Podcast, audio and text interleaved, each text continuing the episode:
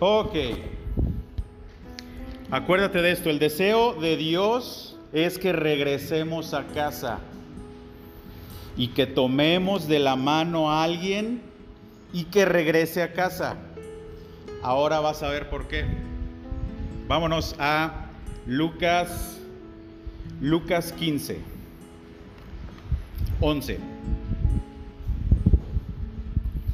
Traes tu Biblia y ya la abriste y ya estás en ese versículo, vas a decir, ah, esta ya me la sé. Y si no,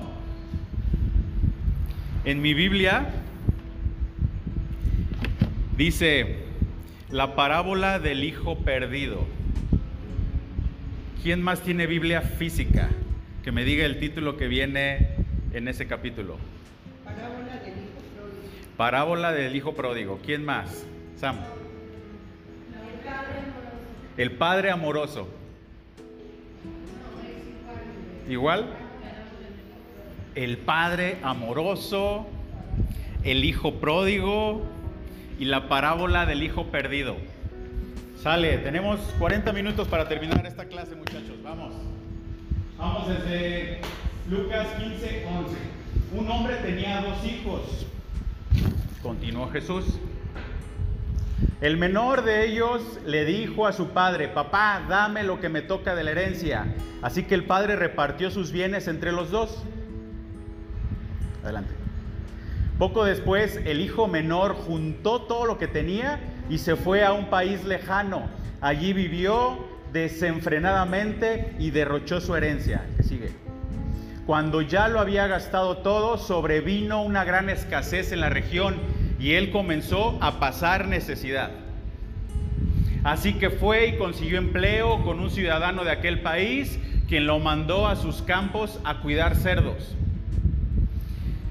Tanta hambre tenía que hubiera querido llenarse el estómago con la comida que daban a los cerdos, pero aún así nadie le daba nada. El que sigue.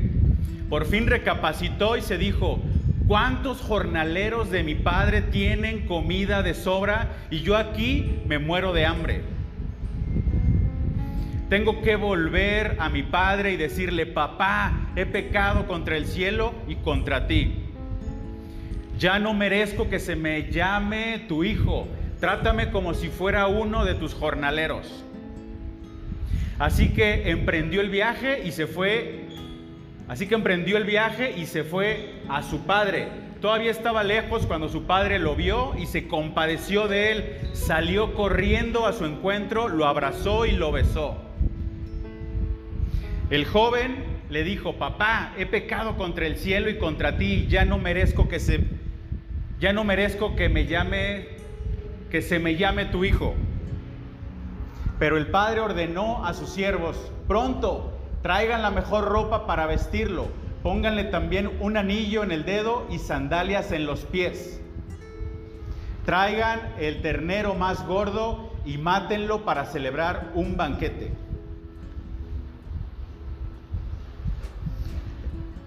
Porque este hijo mío estaba muerto, pero ahora ha vuelto a la vida. Se había perdido, pero ya lo hemos encontrado. Así que empezaron a hacer fiesta. Mientras tanto, el hijo mayor estaba en el campo. Al volver, cuando se acercó a la casa, oyó la música del baile.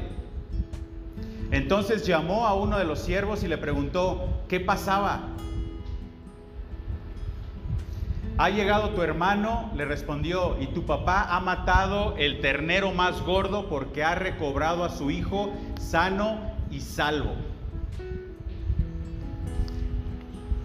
Indignado, el hermano mayor se negó a entrar, así que su padre salió a suplicarle que lo hiciera. Pero él le contestó, fíjate cuántos años te he servido sin desobedecer jamás tus órdenes y ni un cabrito me has dado para celebrar una fiesta con mis amigos. Pero ahora llega ese hijo tuyo que ha despilfarrado tu fortuna con prostitutas y tú mandas matar en su honor el ternero más gordo. Hijo mío, le dijo su padre, tú siempre estás conmigo y todo lo que tengo es tuyo. Pero teníamos que hacer fiesta y alegrarnos porque este hermano tuyo estaba muerto, pero ahora ha vuelto a la vida. Se había perdido, pero ya lo hemos encontrado. ¿Ya lo habías escuchado esta historia? Dicen que es la del hijo pródigo, la del hijo perdido. ¿La de qué, Sam? La de el padre amoroso. El padre amoroso.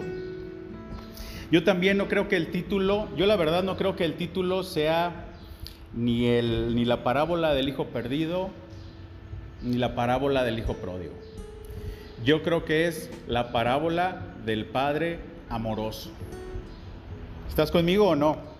Acuérdate que antes eh, o cuando encontraron las escrituras eh, eran un solo escrito, no venía ni por capítulos ni por versículos y mucho menos por títulos. Entonces los títulos se colocaron para tener referencias. Yo les digo, ah, la parábola del hijo pródigo, ah, ya te la sabes. Pero si yo te digo, la palabra, la, la parábola, perdón, del padre amoroso, no vas a saber cuál es, ¿cierto? Yo por lo menos no sabía. Yo. Entonces, esta historia no habla de un hijo que se perdió, ¿verdad? Habla de dos hijos. Sí habla de un hijo que se perdió, pero habla de dos hijos. Uno dentro de la casa y otro fuera de la casa, pero ambos están perdidos. A ver, ¿cómo? Barajémela más despacio. ¿Cómo que los dos estaban perdidos? El énfasis no es mostrar lo malo de los hijos de esta historia, sino mostrar la gracia del Padre. Por eso se, se pudiera titular o se titula la parábola de qué? Del Padre amoroso o la parábola del corazón del Padre. ¿Quién estaba, quién contó esta historia? Jesús, ¿verdad? Fue Jesús no fueron sus discípulos. Bueno, sus discípulos la registraron, pero el que lo dijo fue Jesús. Y probablemente estamos leyendo la porción de las escrituras más poderosas. Perfectamente nos pudiéramos tomar dos, tres, cinco horas hablando de este tema, pero hoy lo vamos a hacer en 40 minutos, espero. No te duermas porque esta historia se va a poner padre. Muchas veces no prestamos atención a los detalles. Muchas veces lo leemos de corrido y estamos ya predispuestos de que, ah, es la parábola del hijo que se fue y que regresó. No, fíjate, ahorita nos vamos a ir sobre los detalles. Vamos a evaluar al hijo menor o las acciones del hijo menor. Vámonos a Lucas 15, 12. Nuestro, eh, el mensaje del día de hoy se va a basar, básicamente, va a estar basado en Lucas 15 en la parábola del hijo pródigo. De ahí no nos vamos a mover. Lucas 15, 12 dice, el menor de ellos le dijo a su padre, papá, dame lo que me toca de la herencia. Así que el padre repartió sus bienes entre los dos. El hacer esto, el hacer esto, que el hijo llegara y oye, papá, herédame en vida, era deshonra era deshonroso. Ustedes saben que anteriormente pues, los judíos o el imperio romano se basaba con muchas reglas. El pueblo judío en especial para esto era deshonra para el padre. Era un insulto. Casi casi le decía, no me importas, me vale más tu dinero, me vales más vivo que muerto o más bien, me vales más muerto que vivo, estorbas a mis planes. Eso es lo que el Hijo le hizo saber con sus acciones al Padre. Es, herédame ya. Eh, pero también había una ley para esto. Fíjate, para esto, para los judíos era deshonra. Entonces el papá tenía la obligación o la opción de llevar al hijo que lo deshonró a la mitad o en la plaza del vecindario para que éste fuera apedreado por otros padres hasta morir. Esa parte no te la sabías, ¿verdad? Dato perturbador. Un dato perturbador. Esto era deshonra para el padre. Tú al pedirme la herencia me estás deshonrando. Entonces había una ley. ¿Y qué hizo el padre? Lo llevó a la plaza para que lo apedrearan y lo mataran, ¿verdad? Y termina la historia. ¿Sí? ¿Están espantados? No les estoy gritando, así hablo, ¿eh? no, el papá dijo, ok, ¿es lo que quieres? Me estás deshonrando, pero es lo que quieres, sale. Vamos a partir la herencia. ¿Lo quieres? Tómalo. Vamos a Lucas 15, 13. Dice, poco después el hijo menor juntó todo lo que tenía y se fue a un país lejano. Fíjate bien, fíjate en los detalles. Allí vivió desenfrenadamente y derrochó su herencia. Dice, tomándolo todo rápidamente. Las herencias no eran solo dinero, eran ganado, tierras, propiedades. Para juntar ese dinero, ¿qué se tenía que hacer? Dice, poco después el hijo menor juntó todo lo que tenía y se fue a un país lejano. No te vas a llevar las tierras, ¿verdad? No te vas a llevar las propiedades. ¿Qué creen que hizo? Vendió todo. Y dice, juntó todo lo que tenía y se fue a un país lejano. Vendió todo rápido. O sea, lo mal vendió. A él lo que le urgía era el dinero, no la propiedad. Él lo que quería era irse a otro país lo malvendió.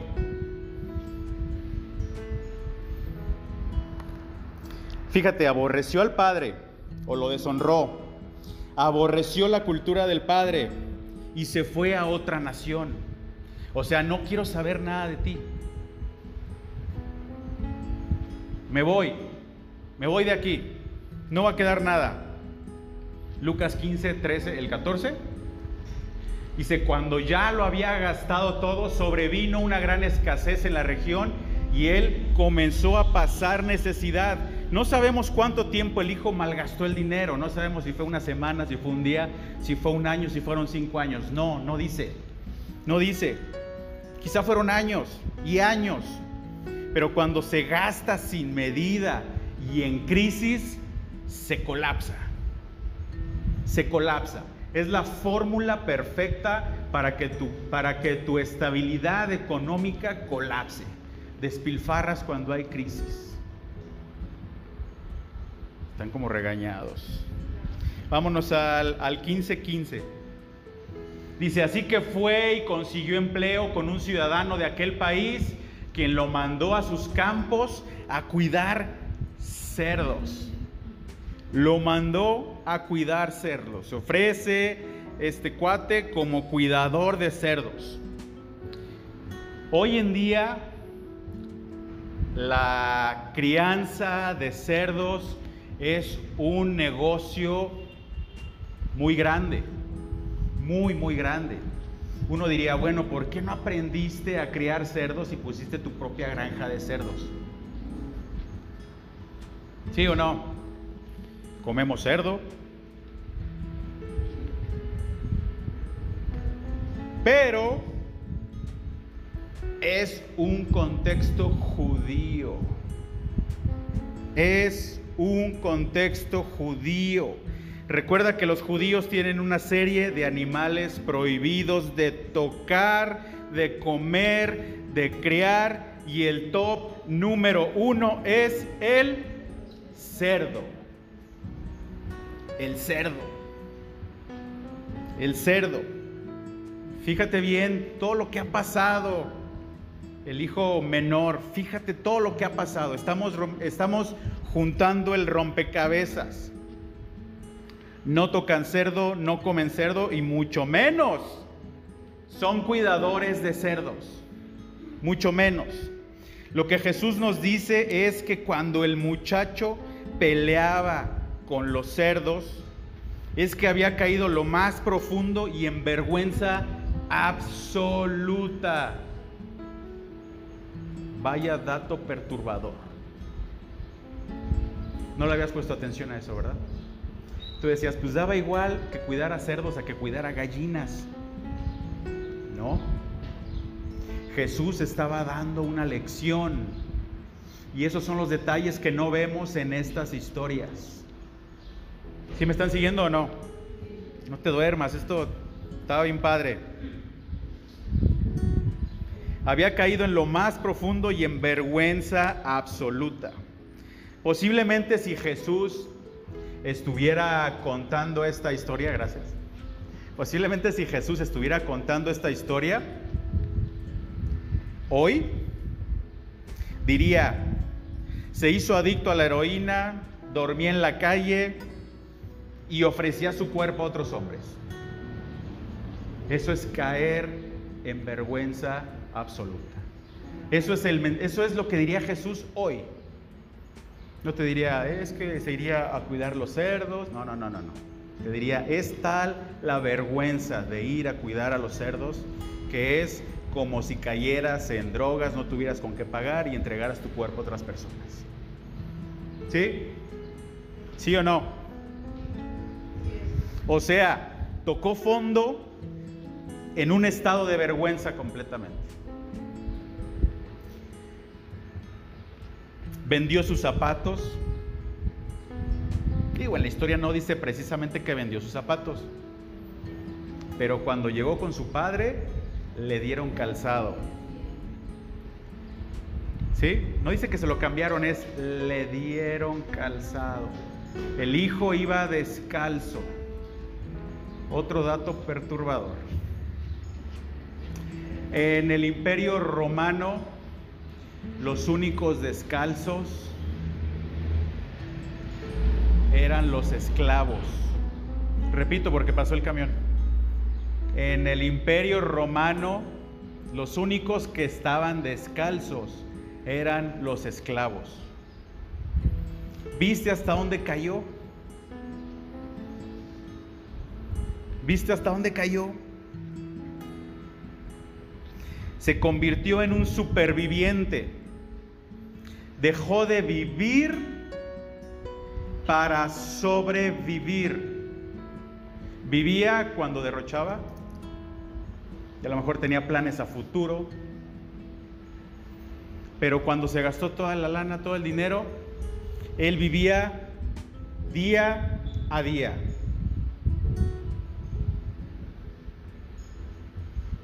Sin planes, lo que cayera, pues se lo comía. Dice ahí la palabra de Dios que no les daba nada. Él no recibía nada. Él literalmente, cuando cuidaba a los cerdos, se metía con los cerdos a comer. O lo que dejaran los cerdos, él se lo comía. No tenía absolutamente nada. Fíjate, ya pasamos por tres fases. Por vergüenza, por esclavitud y por supervivencia. Vergüenza, esclavitud y supervivencia. Y ahí es donde estamos la mayoría. Los que hemos abandonado la casa del Padre.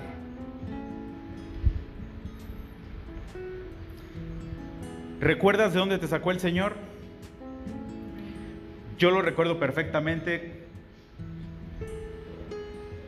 como si hubiera sido ayer.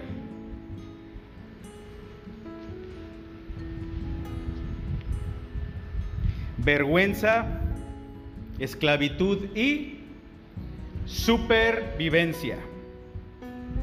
Cuando le decimos a Dios, no te quiero en mi vida, me sirves más muerto, no quiero vivir en tu casa y rompo el vínculo contigo, voy a hacer mi vida a mi manera.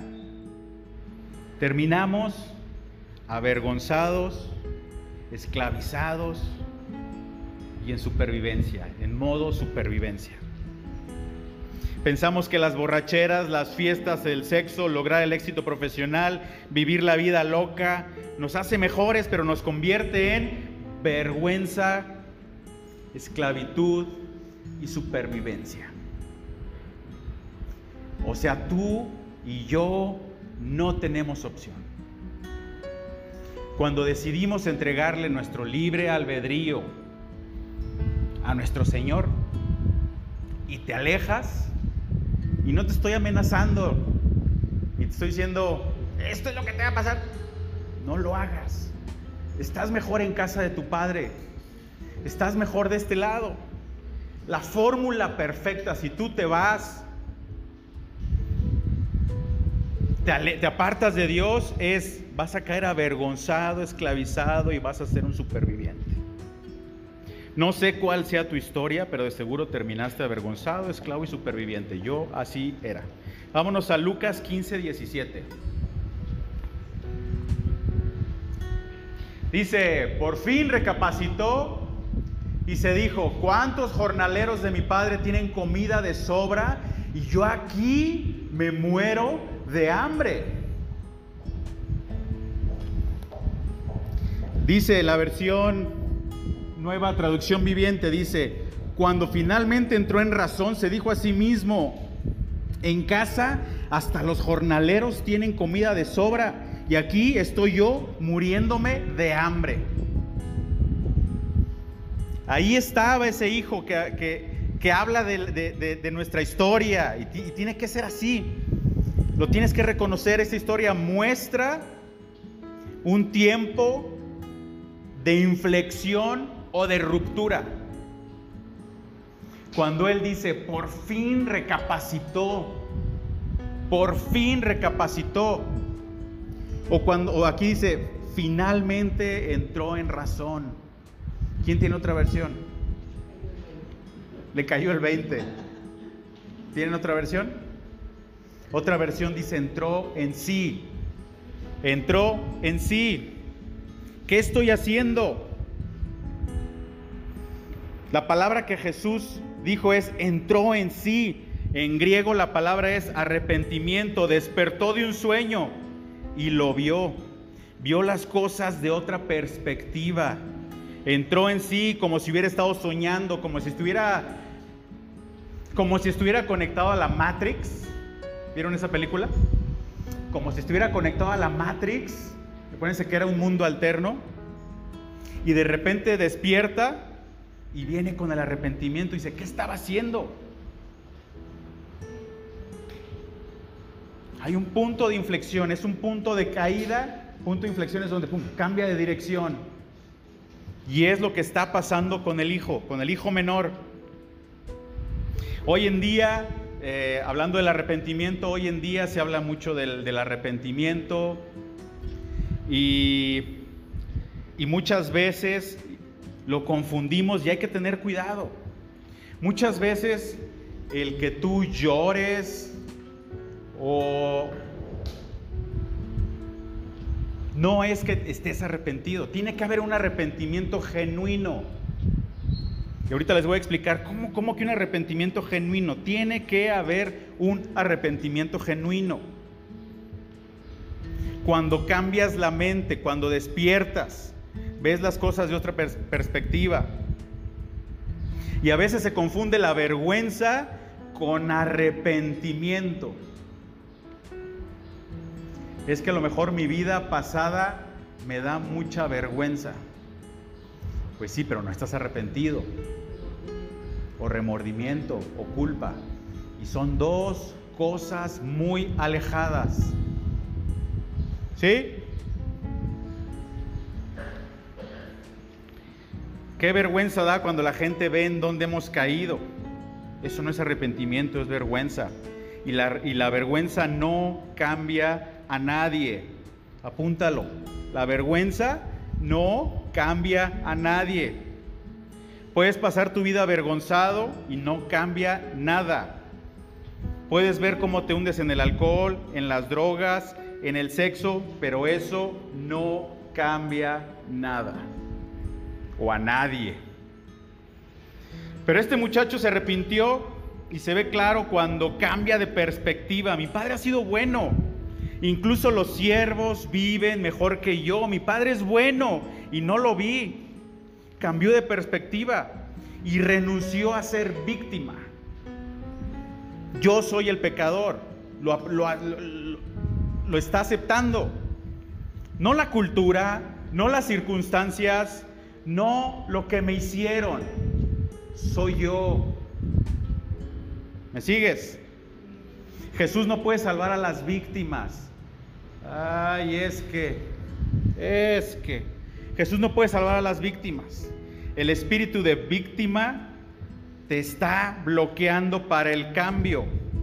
Jesús solo puede salvar a pecadores que sepan, que se sepan responsables de sus pecados y que dicen, yo soy el responsable. Yo soy el que fui, me metí a la cantina, me emborraché, hice de las mías, yo fui. Es que estaba deprimido y me fui por ahí con mis amigotes. No les eches la culpa. Eres tú. Cuando tú empiezas a reconocer o cuando yo empiezo a reconocer que yo soy pecador, que yo necesito cambiar, que yo necesito al Padre, ese día Jesús obra en tu vida. Pero si pones trabas, si pones pretextos, Dios no va a hablar, no, no va a obrar, perdón. Mientras digas que el responsable es tu papá o tu mamá o tu profesor o tu marido, hasta que no asumas que el responsable eres tú, no hay cambio. Por ejemplo, muchos leen la historia de Adán y Eva y dicen, ¿por qué Dios los sacó del Edén? ¿Por qué los expulsó del Edén? Y Dios no los dejó adentro. Y dicen, ¿por qué Dios no los perdonó? Yo tengo muchísimo tiempo leyendo la Biblia, bueno, más de un tiempo para acá. Y en Génesis 1, 2, 3, no he encontrado la palabra perdóname. A ver otra vez, Sergio. Sí, hay gente que dice, oye, ¿por qué no los dejaron? ¿Por qué Dios no los dejó en el, en el Edén y ahí trató con ellos? ¿Por qué los expulsó? Yo te digo, porque no, nunca se dijo la palabra Dios, perdóname. Nunca. Pero sí saben qué, qué, qué, qué encuentras.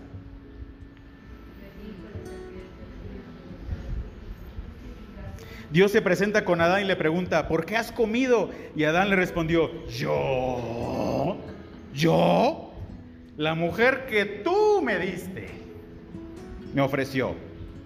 Va con la mujer y le dice, la mujer. Dice, y después va con, Eva y le dice, ¿por qué comiste? Y le responde, yo. Es la serpiente que tú dejaste entrar. Y después va con la serpiente y la serpiente ya no estaba. Ya Satanás estaba, yes. ¿Sí o no? Entonces el día que tú dejes de decir yo, es que es mi marido.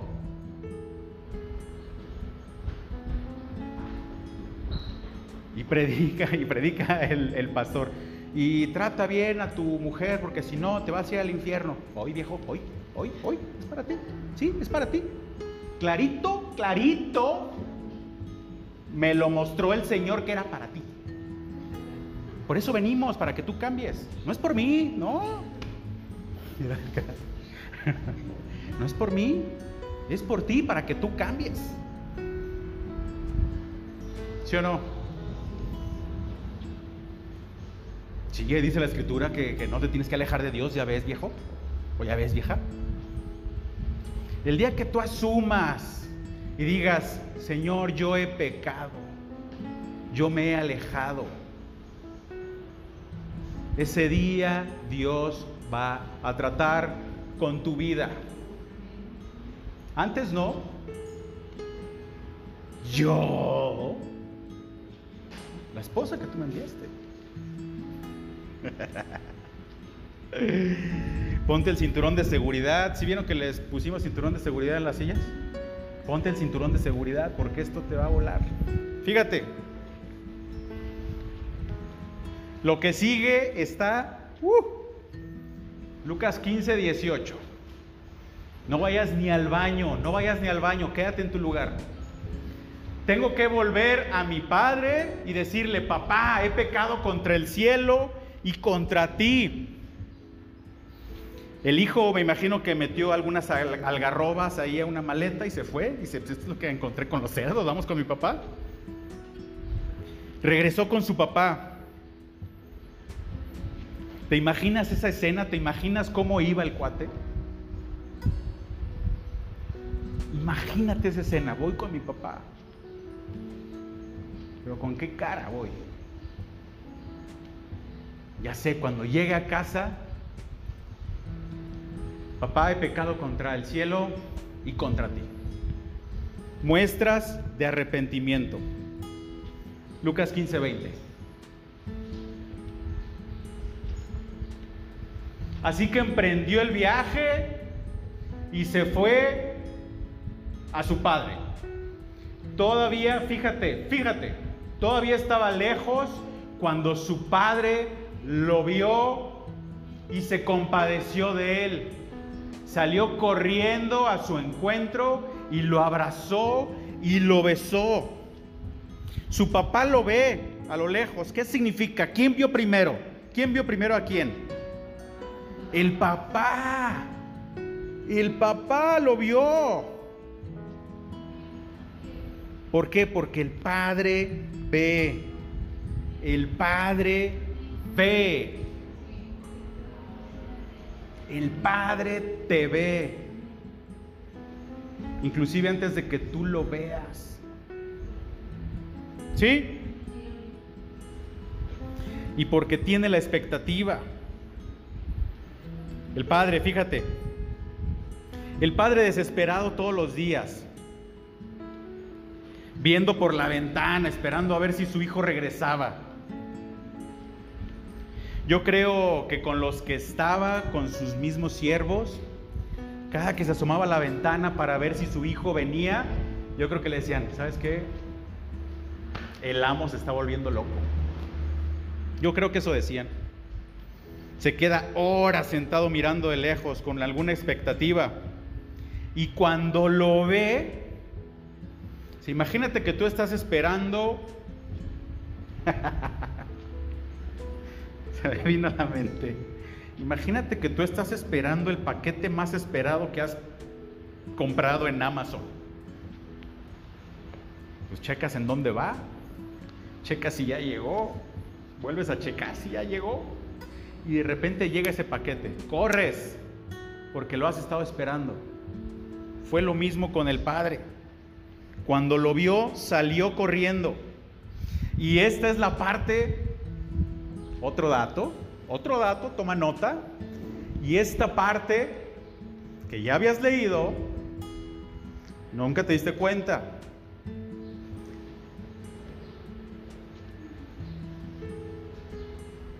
Un Señor con estas características no pueden correr.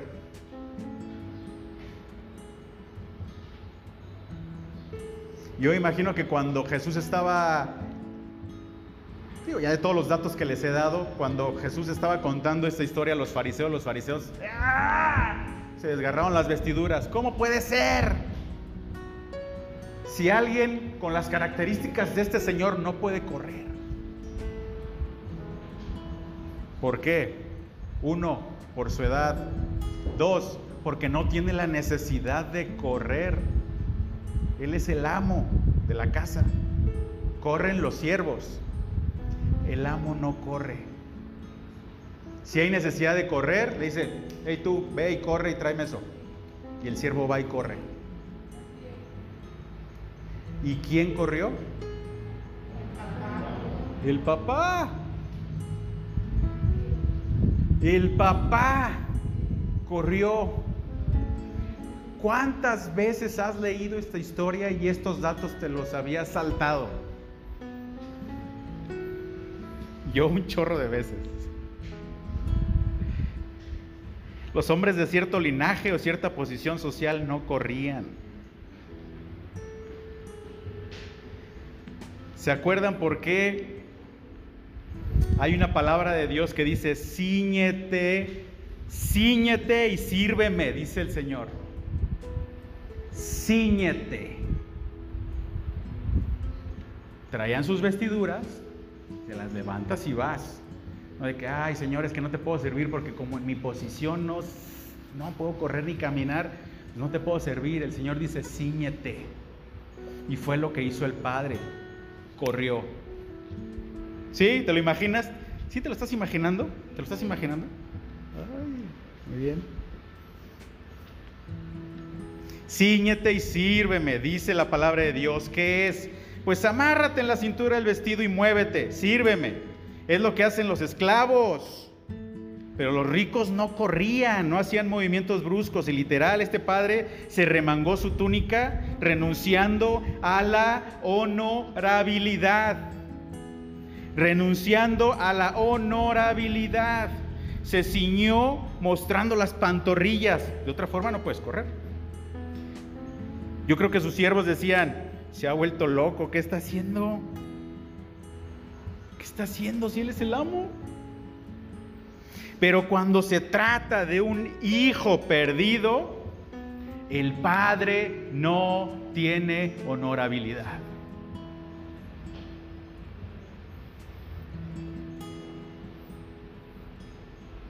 Es lo que estoy esperando. Corro tras eso. Eh, si no has leído Filipenses 2, aviéntate Filipenses 2. Dios se desvistió de su gloria y se metió en un cuerpo de hombre, o nació como hombre, para nacer desnudo.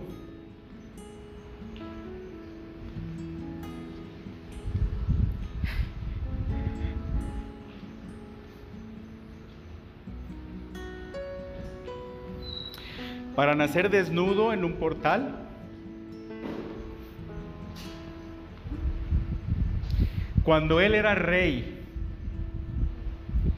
dice la palabra de Dios, se despojó. ¿Y sabes para qué?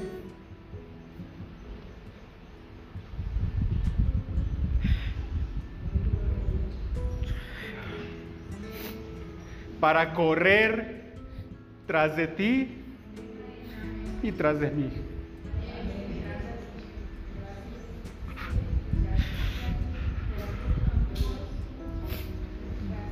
Yo creo que yo creo que cuando se tomó la decisión en el cielo de que sabes qué padre yo voy. Gracias. ¿Sabes qué padre yo voy? Los ángeles, no Los Ángeles, California. Los ángeles y los demonios dijeron, ¿qué le pasa? Como le, como le dijeron los siervos al padre, ¿no? Cuando salió tras de su hijo. A ver, ¿cómo, cómo, cómo que te vas a, cómo que te vas a quitar tu capa o inclusive hasta tu armadura de rey para ir por estos? Fue lo mismo que los siervos dijeron.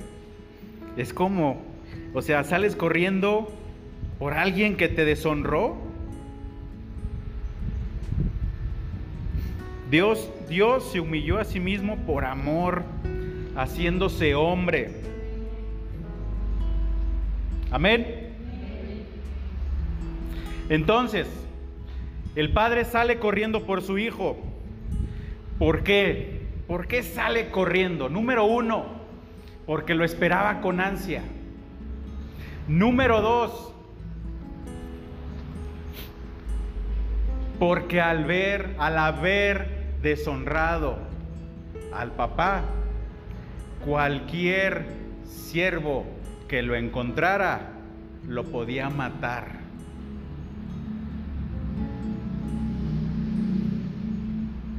Vaya dato perturbador. También no te habías fijado en ese detalle. Al haber deshonrado al papá, cualquiera, inclusive el hijo mayor, lo pudo haber matado. Por eso corre.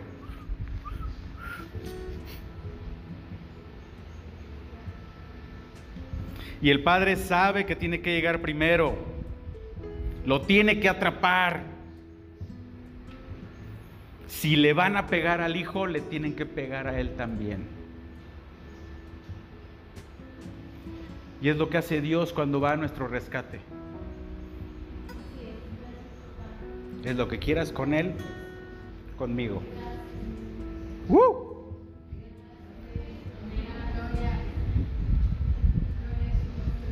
Entonces lo atrapa, lo llena de besos y le cae el discurso. Dice, cállate, cállate, cállate, no me digas. Ven. Y lo abraza. ¿Cuándo lo abraza? Cuando está bañado, ya que le puso las vestiduras. No, lo abraza cuando viene todo cochino y oliendo a y oliendo a puerco. ¿Sí o no?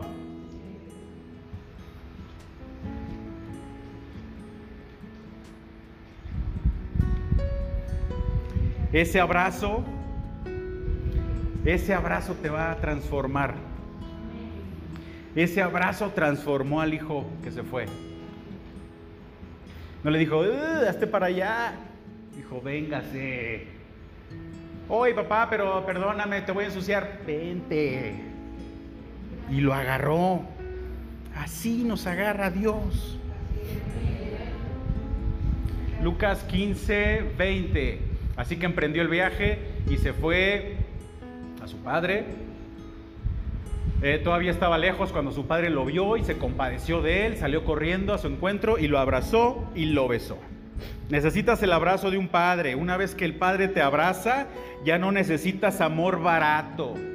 Ya no necesitas amor barato. Buscando hombres o buscando mujeres o satisfacerte en la pornografía o publicando tus fotos para que te den like. No, no lo necesitas. Una vez que llegas con Dios, ese amor barato ya no lo necesitas. Es que necesito subir esta foto para que la vean y me den like. Espérate, te hace falta amor. Acércate a Dios. Acércate a Dios. Es un síntoma que, necesitas amor y necesitas ser transformado. Lucas 15, 22. Recta final, muchachos, recta final. Pero el padre ordenó a sus siervos, pronto, traigan la mejor ropa para vestirlo, pónganle también un anillo en el dedo y sandalias en los pies. No traía sandalias, acuérdense. Te viste, el Padre te viste y te da el mejor vestido. De la vergüenza te dice, ven, hay ropa nueva para ti. Acuérdate que la ropa en la Biblia representa un estado. Por eso les decía, los fariseos rasgaban sus vestiduras porque estaban muy enojados. Entonces, estamos hablando de ropa, habla del estado en el que estás. A él le dan ropa nueva. Es una vida nueva. Descalzo, no querido, ven, tu calzado nuevo, papá. Ven, no eres esclavo, eres el hijo. Ya no eres esclavo, a lo mejor fuiste esclavo, pero aquí tú no eres esclavo, tú aquí eres hijo y heredero tenga sus zapatos. El anillo representa la autoridad para cerrar contratos en nombre de la familia. O sea, tú dejaste de ser un superviviente. Tú eres un heredero. Ese anillo te da acceso a la riqueza de la casa. Te da acceso a la riqueza. Ese anillo te da acceso a la riqueza. Lucas 15, 23. Traigan el ternero más gordo y mátenlo para celebrar un banquete. 24. Porque este hijo mío estaba muerto, pero ahora ha vuelto a la vida. Se había perdido, pero ya lo hemos encontrado. Así que empezaron a hacer la fiesta.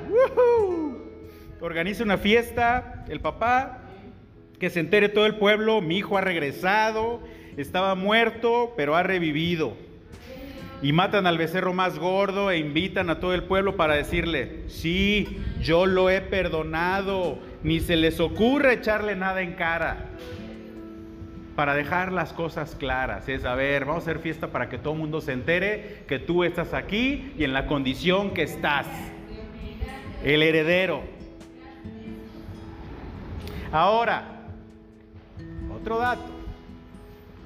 Otro dato. Regrésate al 23. Traigan el ternero más gordo y mátenlo para celebrar un banquete.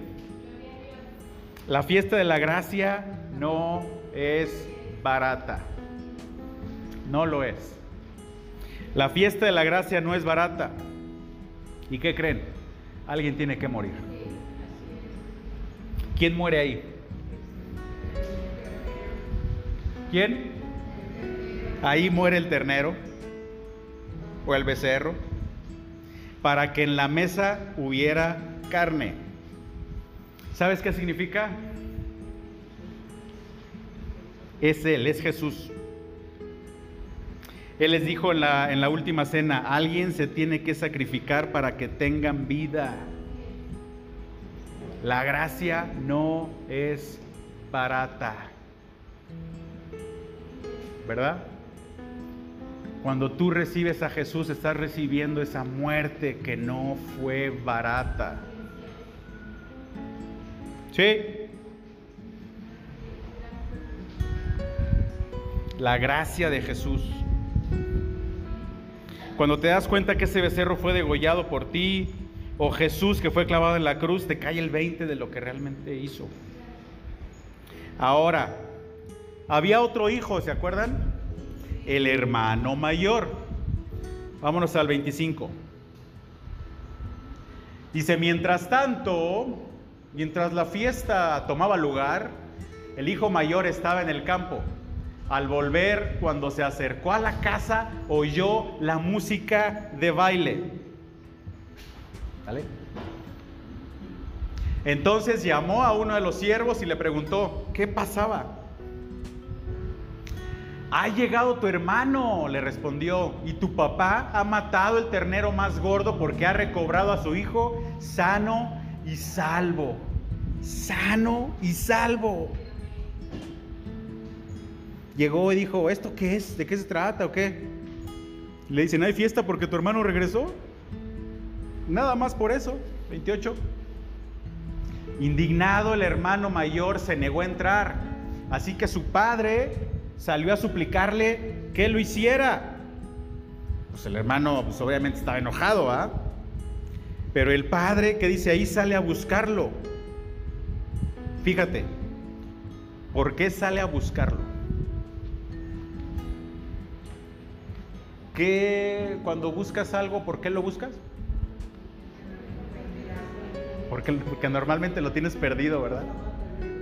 Entonces por eso lo buscas. Entonces el hijo en casa, pero perdido. 29. Vamos a terminar. Otros 50 minutos más. Pero él le contestó, fíjate, ¿cuántos años te he servido sin desobedecer jamás tus órdenes y ni un cabrito me has dado para celebrar una fiesta con mis amigos. Pero ahora llega ese hijo tuyo que ha, despilfarrado tu, despilfarrado tu fortuna con prostitutas y tú mandas matar en su honor el ternero más gordo. Y ojo, aquí dice, mandas matar el ternero más gordo. O sea, no era cualquiera. Era el ternero más gordo, el mejor. ¿Por qué? Pues porque hasta el hijo se enojó. Dice, ah, bueno, pero mataste ahí a un perrillo que andaba por ahí. No, mataste al becerro gordo. Hijo mío, le dijo, le dijo su padre, tú siempre estás conmigo y todo lo que tengo es tuyo. O sea, le dijo, a ver, a ver, a ver, checa tu mano. ¿Tienes un anillo? Sí, ya, lo tienes todo. Si has vivido como un mendigo, mendigo, ¿eh? es porque no me has conocido. ¿Y saben por qué lo digo? Si realmente estuviera conectado al corazón de su papá, cada tarde que veía a su papá angustiado asomándose por la ventana, Hubiera ido a buscar a su hermanito, pero lo único que le importaba era el dinero del padre.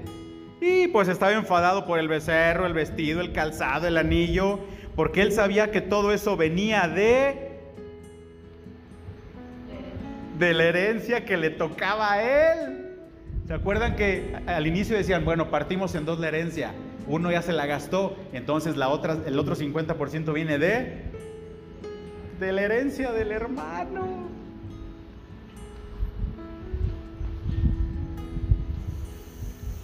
Ah, fue una actitud como, como de has tocado lo mío. Aquí le pasado de que no, Dios, no, no, no, no, a ver, espérame, espérame. Sí, sí, sí, úsame, pero quiero seguir teniendo mi trabajo. Sí, sí, sí, úsame, pero mándame allá al club de golf. No me vas a mandar a Afganistán. No, hombre. ¿Sí o no? Hijo. Recta final. Lucas 15:32. Dice, pero teníamos que hacer fiesta, acuérdense de decir el papá, y alegrarnos, porque este hermano tuyo estaba muerto, pero ahora ha vuelto a la vida. Se había perdido, pero ya lo hemos encontrado. Lo más importante de esta historia es que el hijo menor termina dentro de la fiesta. El hijo mayor no se sabe. No dice si entró. La fiesta significa el cielo, el gozo, el gozo en el cielo. ¿Sí lo ves de esa manera? ¿Quién eres tú? ¿Quién eres tú? ¿El hijo menor? ¿El hijo mayor? ¿Quién eres? No me digas, examínate.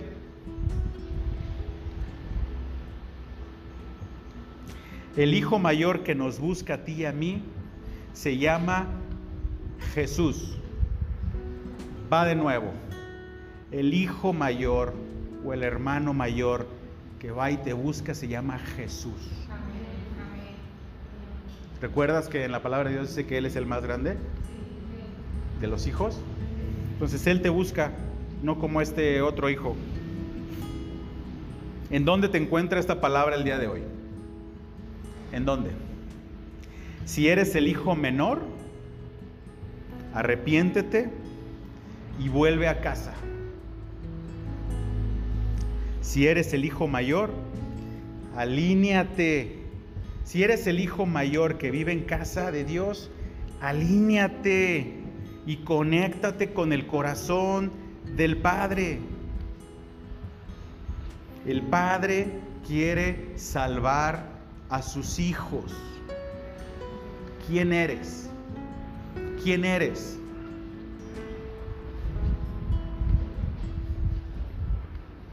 Qué bueno, qué bueno que esta parábola ya no la vas a volver a ver igual.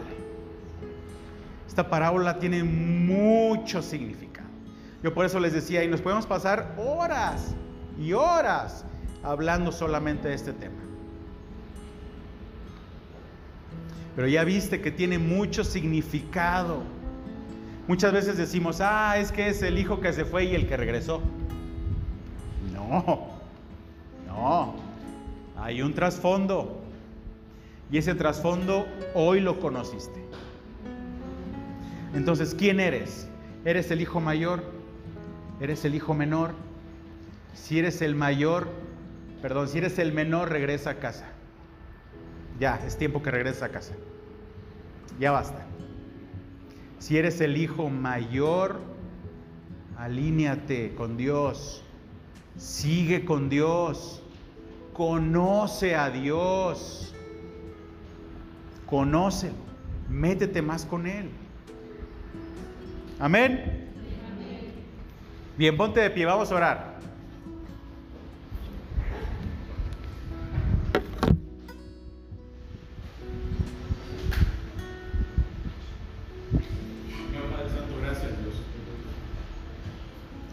Gracias por la enseñanza del día de hoy. Gracias, Padre Santo, por, todo lo que nos has enseñado hoy, Dios. Gracias, Padre. Gracias, Dios, porque ya no vamos a ver igual esa parábola, Dios. Gracias Dios porque tú en cada historia nos muestras cada uno de los detalles finos que hay en esa historia. Gracias. Gracias Padre Santo porque tú nos has sacado de toda vida de vergüenza, de deshonra, de, supervivencia, Dios. Gracias Dios. Gracias porque tú nos has traído a una vida de honor, de vida en abundancia, Dios. Gracias. Gracias Padre Santo porque tú nos has sacado del lodo, tú nos has sacado de, vivir con los cerdos, Dios. Gracias porque tú nos has separado. Gracias porque ahora vivimos en tu casa, Dios. Gracias porque tenemos nuevo vestido, nuevo cansado, hemos dejado de ser esclavos. Nuevo vestido, hemos empezado una vida nueva. Ese niño, Dios, que es tu herencia. Gracias, Dios, por esa herencia que tú nos das, Dios. Gracias, Padre. Gracias Dios por tu infinita misericordia, Dios. Gracias, gracias. Gracias porque tú has sido bueno con nosotros, Dios. Gracias Dios porque tú has corrido atrás de nosotros, Dios. Gracias Dios porque tú te convertiste en hombre. Naciste como un hombre, Dios. ¿Para qué? Para ir tras de nosotros, Dios. Gracias, Padre, porque tú no tienes la necesidad de salir corriendo y lo haces. Lo hiciste, Padre. Gracias. Gracias, Dios, por este mensaje, Dios. Gracias. Gracias, Padre. Pongo en tus manos la vida de cada uno de mis hermanos que están aquí presentes, los que no pudieron venir también, los ponemos en tus manos, Dios. Ponemos en tus manos también la vida de los pastores que están de viaje, Padre. Traerlo, tráelos con bien a casa, Padre. Gracias Dios poderoso en el nombre de Jesús. Gracias porque tú eres bueno, tu misericordia es para siempre Dios y a ti pertenece todo Padre. Gracias Dios, gracias por este inicio de semana. Gracias Dios. En el nombre de Jesús, amén. Dale un fuerte aplauso a tu Dios.